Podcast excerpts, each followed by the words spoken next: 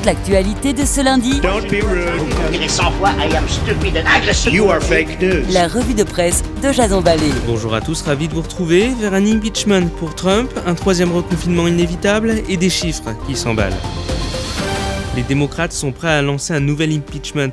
C'est le titre explicite de 20 minutes qui, sur son site internet, nous informe que le parti d'opposition n'exclut pas de dégainer à nouveau cette procédure historique de destitution à l'encontre de Donald Trump si le vice-président Mike Pence ne se résout pas à le démettre de ses fonctions. Pour Libération ce matin, le président américain, qui a été banni des principaux médias sociaux après avoir incité à l'assaut du Capitole, cette décision interroge sur le rôle des GAFA dans les démocraties. La réaction est aussi spectaculaire que tardive. Après avoir passé 4 ans à déverser sa logorée sur les réseaux sociaux depuis la Maison Blanche, Donald Trump s'est vu couper le sifflet dans la foulée des violences commises mercredi par des partisans chauffés à blanc. Pour Benoît Piedalu, membre de l'association de défense des libertés de la quadrature du net, il faut penser à notre modèle. Même si l'on modère les contenus, qu'on fait de la censure, le cœur du problème reste que le fonctionnement des plateformes repose sur leur potentiel démultiplicateur. Et c'est pour cette raison que Trump utilise Twitter. L'heure de vérité a sonné, il poursuit. Les plateformes vont devoir sortir de la section 230 qui leur donne le statut d'hébergeur de contenu et leur offre ainsi une protection. Pour Philippe Gély, directeur adjoint de la rédaction du Figaro, dans son éditorial du 7 janvier dernier, le 46e président des États-Unis, Joe Biden, devra ramasser le miroir brisé dans lequel aime se contempler la démocratie américaine et en récolter les morceaux.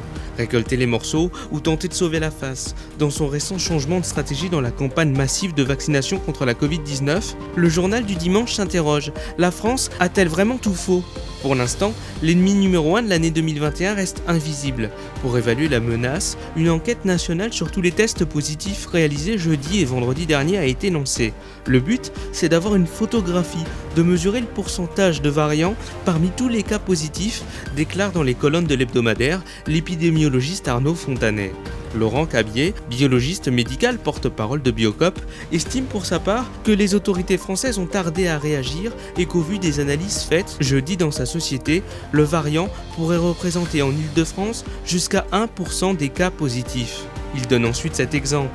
Quand le Danemark s'est inquiété à 0,2%, un mois plus tard, ils étaient à 2%. C'est exponentiel pour François-Michel Lambert, député écologiste des Bouches-du-Rhône qui a présidé la commission nationale logistique entre 2015 et 2019 chargée d'améliorer les performances de l'État, il enfonce le clou. La stratégie logistique n'a pas été une priorité. À ses yeux, le démarrage lent de la campagne vaccinale s'explique par des failles organisationnelles. Quand les Allemands ont rodé leurs canaux de distribution de vaccins, qu'avons-nous fait pour aboutir à un résultat aussi affligeant? Les congélateurs sont restés pleins et du vaccin a été gâché, car après 5 injections, il reste dans les flacons du liquide qui peut permettre une sixième injection si on a le patient en face.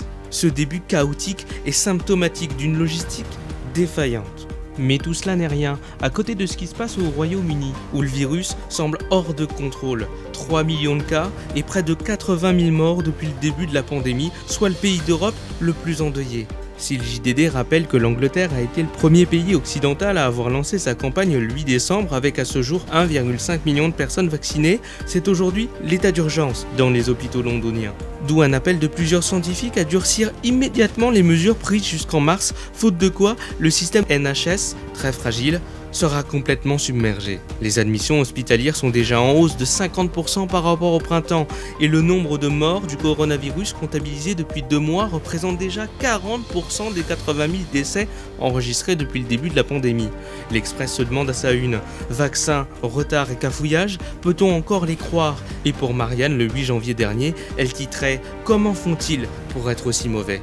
Pour la ministre de la Culture Roselyne Bachelot, invitée hier sur BFM TV, elle déclarait à propos de l'hypothèse d'un troisième confinement en France Il y a plusieurs scénarios possibles. Le scénario le plus dur, une flambée pandémique, une période de reconfinement si l'épidémie flambait. Il y a un deuxième scénario qui est le scénario évidemment que je souhaite, c'est-à-dire que nous, réa nous, réarrivons dans les normes où nous pouvons envisager une réouverture globale, c'est-à-dire moins de 5000 contaminations par jour, vous connaissez les chiffres. On en est loin.